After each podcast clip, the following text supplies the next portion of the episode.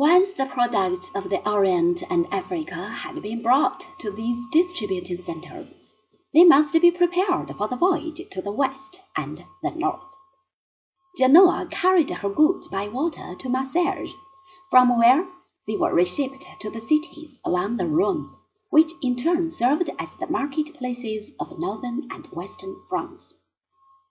Venice used the land route to northern Europe. This ancient road led across the Brenner Pass, the old gateway for the barbarians who had invaded Italy. Past Innsbruck, the merchandise was carried to Basel.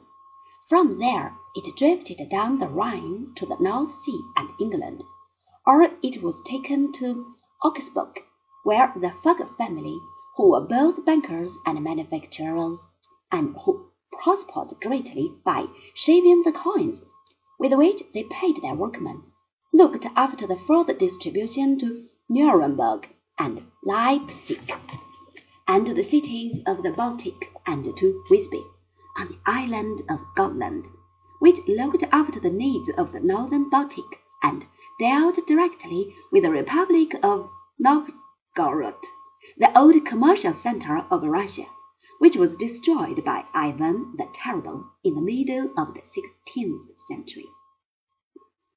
The little cities on the coast of northwestern Europe had an interesting story of their own. The medieval world ate a great deal of fish. There were many fast days, and then people were not permitted to eat meat.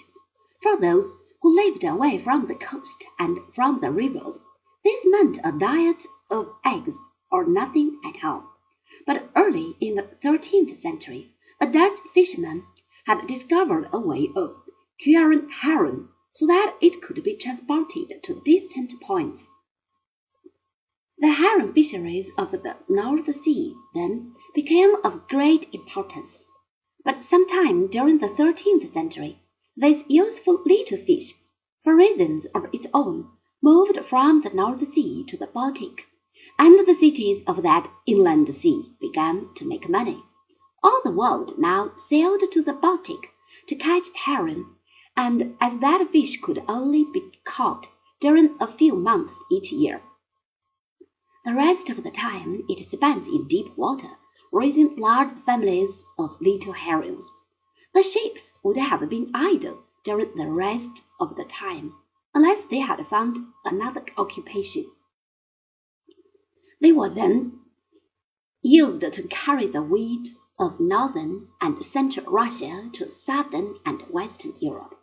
On the return voyage they brought spices and silks and carpets and oriental rugs from Venice and Genoa to Bruges and Hamburg and Bremen.